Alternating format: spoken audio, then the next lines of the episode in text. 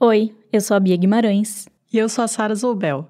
E esse é um episódio bônus do 37 Graus.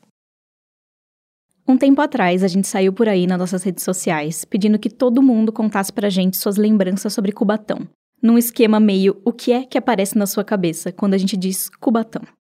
A gente recebeu vários áudios e um deles veio do Alan Grabars, de São Paulo. O Alan lembrou de uma coisa que acontecia quando ele era criança, lá no começo dos anos 90.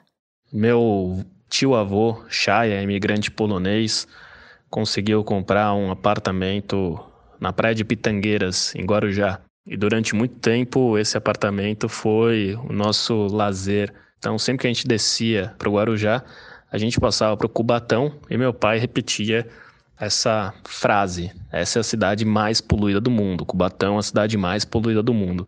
Ele não tinha nem 10 anos de idade nessa época, e escutar isso era meio que assustador. E eu lembro de eu e meu irmão tentar segurar a respiração nessa enquanto o carro passava pela cidade mais poluída do mundo, para ver se a gente conseguia sei lá, talvez ser um pouco mais saudável, não, não se prejudicar. O que ele sabia era que aquele lugar era muito poluído e perigoso, mas só. Eu acho que era uma cidade muito envolta em mistério, porque é, ninguém conseguia falar nada além disso. É a cidade mais poluída do mundo. A gente via da janela do carro um, umas atividades industriais ali, saindo fumaça, gás, vapor, e ninguém sabia falar o que, que era aquilo. Não dava para entender por que aquela cidade era tão diferente das outras. Por isso Alan ficava cheio de perguntas na cabeça. Quem mora em Cubatão? Como, como que é? Como são essas pessoas? Por que que moram lá? O que que eles passam? Como essa poluição afeta o dia a dia delas? A verdade é que o relato do Alan é muito parecido com os outros que a gente recebeu.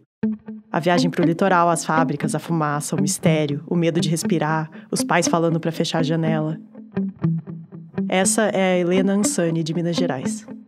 Então passava por lá e olhava aquilo, eu achava que era, que era tipo um lugar com uma radioatividade, algo que se a gente passasse ali já dava medo. E que de repente, eu criança, né, muito pequenininha, achava que a cidade tinha pessoas com duas cabeças. E essa é a Sabine Righetti, de São Paulo. Eu lembro que até quando eu era criança eu tampava o nariz para passar por Cubatão, que eu ficava pensando que era a cidade mais poluída do mundo, que não tinha que respirar aquele ar. E também era exatamente essa a nossa lembrança. O que faz a gente pensar que boa parte das crianças paulistas ou mineiras que desciam para a praia nos anos 80 ou 90 se tremiam de medo daquela cidade misteriosa no meio do caminho para o Guarujá. Como se fosse uma coisa meio Chernobyl. E aí, para aumentar esse medo, de vez em quando ainda passava alguma reportagem na TV ou a professora comentava na escola sobre aquele lugar que era muito, muito poluído. E era isso. E a gente precisa admitir que, mesmo depois de adultas, nós duas continuamos não sabendo o que de fato tinha acontecido para Cubatão alcançar o status de cidade mais poluída do mundo. E nem como está a situação da cidade hoje. Então a gente decidiu pegar aquela velha estrada a caminho do litoral sul de São Paulo para conhecer o lugar de perto e conversar com gente que mora e trabalha ali. E também fomos atrás de pesquisadores que estudaram o caso de Cubatão. Nesse episódio, a gente vai tentar responder as perguntas que vocês mandaram e também as nossas próprias dúvidas sobre o assunto. A primeira grande dúvida é: como era Cubatão lá atrás, antes de ficar conhecida por conta da poluição? Para ter uma ideia disso, a gente conversou com Romeu Magalhães, um cubatense que nasceu em 1938, quando a cidadezinha só tinha 6 mil habitantes. Ele lembra bem de como Cubatão era naqueles tempos morava numa vila que era um paraíso, paraíso. Bem no pé da Serra do Mar, um lugar cercado de mata atlântica, bananeiras, mangues, rios cristalinos. O, o, os peixes de água salgada vinham para desovar aqui em cima. Pegava roubado de 8, 9 quilos de, de, de anzol. Tudo era uma, uma beleza. A família do Romeu trabalhava na fábrica Santista de Papel. E eles tinham uma vida simples e tranquila, pelo menos até os anos 50. E agora eu falo que aquela música do Aquela música existia que eu era feliz e não sabia. É verdade. Eu era feliz e não sabia. E foi mais ou menos nesse período, nos anos 50, que tudo começou a mudar. Chegou aquela época que só se falava em crescimento econômico, desenvolvimento, indústria, aquela coisa de JK, 50 anos em 5. E acontece que Cubatão fica bem no caminho entre São Paulo e Santos, entre a maior cidade e o maior porto da América Latina. Parecia o lugar perfeito para construir um polo industrial. Um dos primeiros marcos foi a inauguração da refinaria de petróleo Presidente Bernardes, em 55, a primeira grande refinaria da Petrobras. Depois foram chegando aos poucos as siderúrgicas, as indústrias de fertilizante, de cimento, de solventes, de fungicidas. Várias empresas nacionais e gringas. Isso fez com que trabalhadores do Brasil inteiro começassem a se mudar para lá em busca de emprego. Quem tinha um salário melhor conseguia morar nos bairros mais afastados ou nas cidades vizinhas. Já as pessoas mais pobres tinham que erguer seus barracos ali do lado do polo, formando umas vilas encurraladas pelas fábricas. Uma das mais conhecidas era a Vila Parise. Quando chegou nos anos 70, aquele vale rodeado pela Serra do Mar já tinha mudado completamente.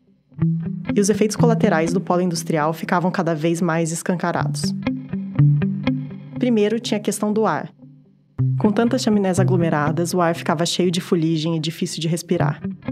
A estimativa é que 30 mil toneladas de poluentes eram lançadas na atmosfera todo mês. Quem morava perto das fábricas mal conseguia ver o céu, porque a própria geografia do lugar não deixava a poluição dispersar direito. Os morros em volta formavam como se fosse uma panela de pressão. Quando chovia, a água descia varrendo todos aqueles poluentes do ar e acabava ficando ácida. A chuva ácida ardia na pele das pessoas e também desfolhava a Mata Atlântica. Uma boa parte da serra ficou careca naquela época. E depois ainda tinha a questão dos rios. As indústrias jogavam seus dejetos nos rios da cidade, a água e os mangues ficavam contaminados, e os peixes e caranguejos acabavam não sendo mais seguros para comer. Mas de fato, o ar poluído era a parte mais gritante, ou pelo menos a parte mais visível do problema. Era uma porcaria, mas ninguém percebia, entendeu? Ninguém, pensa, ninguém sabia, ninguém sabia de poluição. E não era só uma questão de ser difícil de respirar, mas é que o ar estava deixando as pessoas doentes, quem morava lá ficava exposto a doenças respiratórias, como bronquite e asma, e também a problemas no sangue, como a anemia e a leucopenia, que é a baixa de células de defesa no sangue. Por isso, os nossos pais metiam medo quando a gente era criança. Eles também tinham aprendido que o ar de Cubatão era terrível.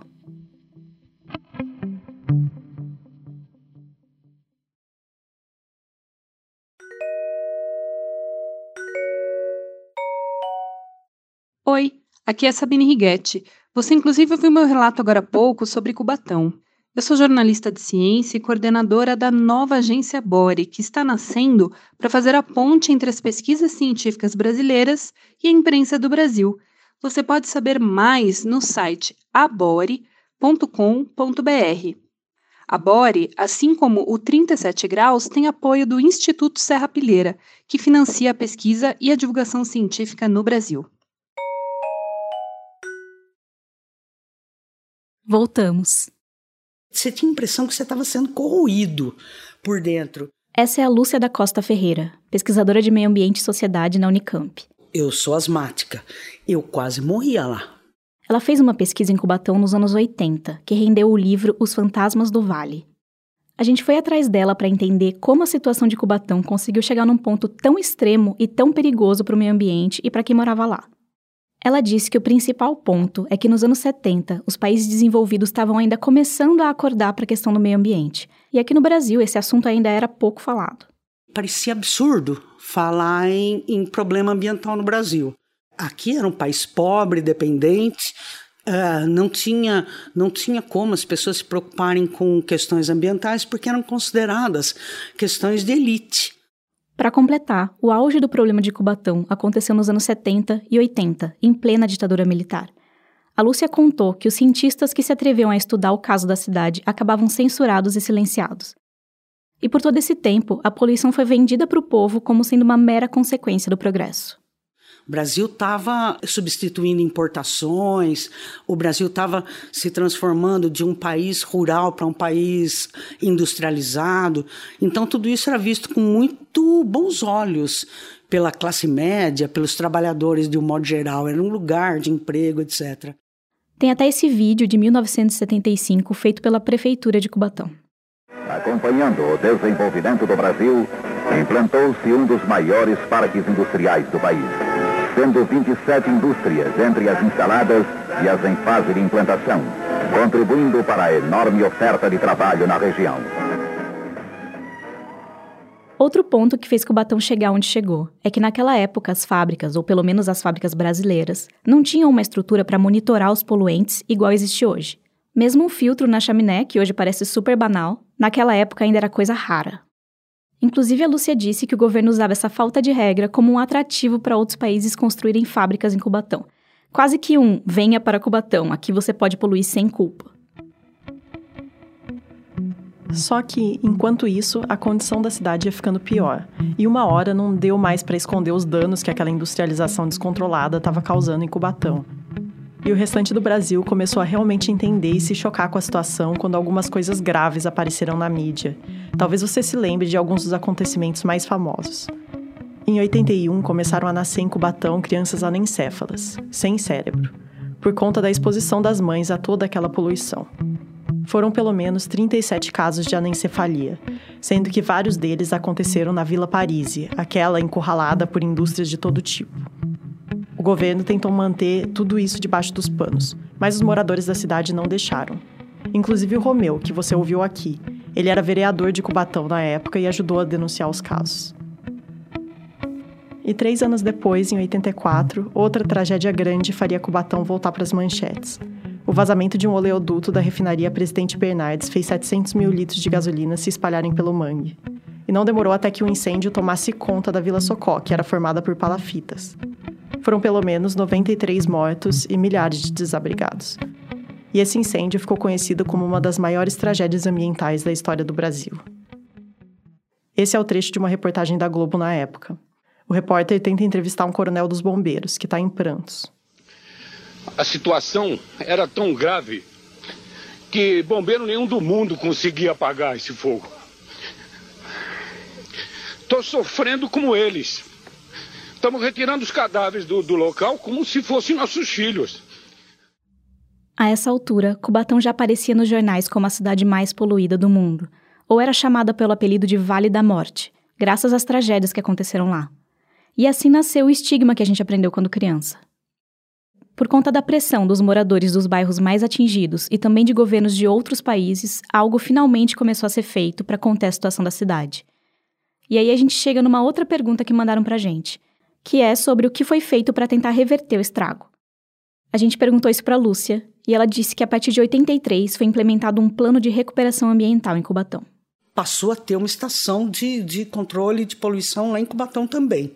Uh, isso já foi uma, uma reviravolta, porque mesmo que a estação não fosse nenhuma maravilha, que capturasse tudo, mas era, sabe, a, a, a possibilidade de você ser responsabilizado.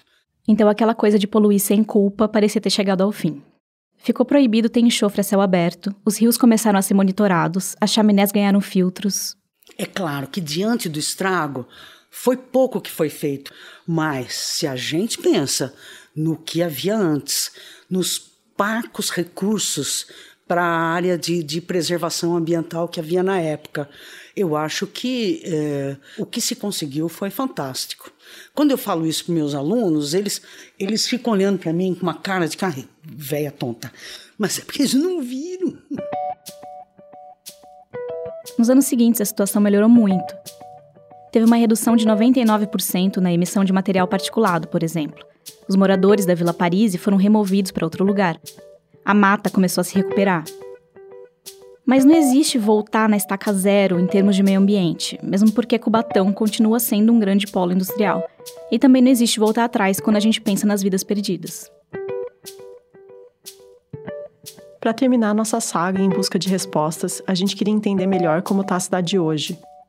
Então a gente visitou a CETESB lá de Cubatão, o órgão responsável por fiscalizar e controlar a qualidade do ar e da água. Foram eles que lideraram o plano de recuperação nos anos 80. Logo na entrada da CETESB, tinha um painel com a foto de como a mata era no auge da poluição, cheia de partes carecas. E do outro lado, a foto depois da recuperação, já com os buracos cobertos por árvores. E lá a gente conversou com o gerente da unidade, o Marcos Cipriano. Ele contou que vive em Cubatão desde pequeno e que acredita que o passado nebuloso da cidade fez com que ela tivesse um monitoramento melhor do que o de outros lugares. Por exemplo, ele contou que em 2017, o galpão de uma indústria de fertilizantes explodiu e fez vazar nitrato de amônia. Perigosíssimo. Você chega a uma determinada temperatura no nitrato de amônia, ele vai explodir. Ele diz que em qualquer lugar isso teria feito um estrago enorme, mas não em Cubatão. Tomou as ações que deveria tomar em cinco horas, o incêndio estava controlado, não, não teve mais nenhum foco de explosão, nada. Ele também falou que, por conta do passado, as pessoas de Cubatão se tornaram mais conscientes, mais alertas. Eu, eu não preciso, eu, Marcos, gerente da CETESB, sentir o cheiro para ter uma reclamação. O pessoal, quando sente qualquer cheiro, é, eles ligam, usam o 0800. E eu até brinco, às vezes, quando vou para São Paulo, passo pelo Pinheiros, você tem bastante odor de, principalmente de esgoto, né? Eu, eu brinco com o pessoal, pô, se fosse lá em Cubatão, nós, nós estávamos perdidos, porque o pessoal dá um, dá um cheirinho de Petrobras. O pessoal já, já pô, não tá vendo que tá cheirando? E mais ou menos uma década depois que o escândalo de Cubatão ficou conhecido, a ECO 92, que é a Conferência da ONU para o Meio Ambiente, considerou a cidade como um símbolo de recuperação ambiental, como se Cubatão tivesse renascido das cinzas. O Romeu, que viveu todas as fases da cidade, e a Lúcia, que é pesquisadora da área ambiental, acham que isso é um exagero que o ar de Cubatão ainda não é lá essas coisas, que vazamentos ainda acontecem e que existem vários problemas ainda não resolvidos. Uma das coisas que chamou a atenção quando a gente viajou para lá foi o engarrafamento de caminhões em volta do polo. São tantos que chega a causar um novo problema para a qualidade do ar naquele lugar. E se você procurar no Google notícias de Cubatão, você vai ver que aparecem casos de peixes mortos nos rios, vazamentos de produtos químicos, sem falar nas condições de trabalho precárias em algumas das fábricas. O Romeu e a Lúcia também falaram da impunidade. Foi só recentemente, 30 anos depois da tragédia, que algumas das principais empresas poluidoras foram condenadas pela justiça por causa dos danos a Cubatão e à Serra do Mar como um todo. Petrobras, Ródia e Usiminas são algumas delas.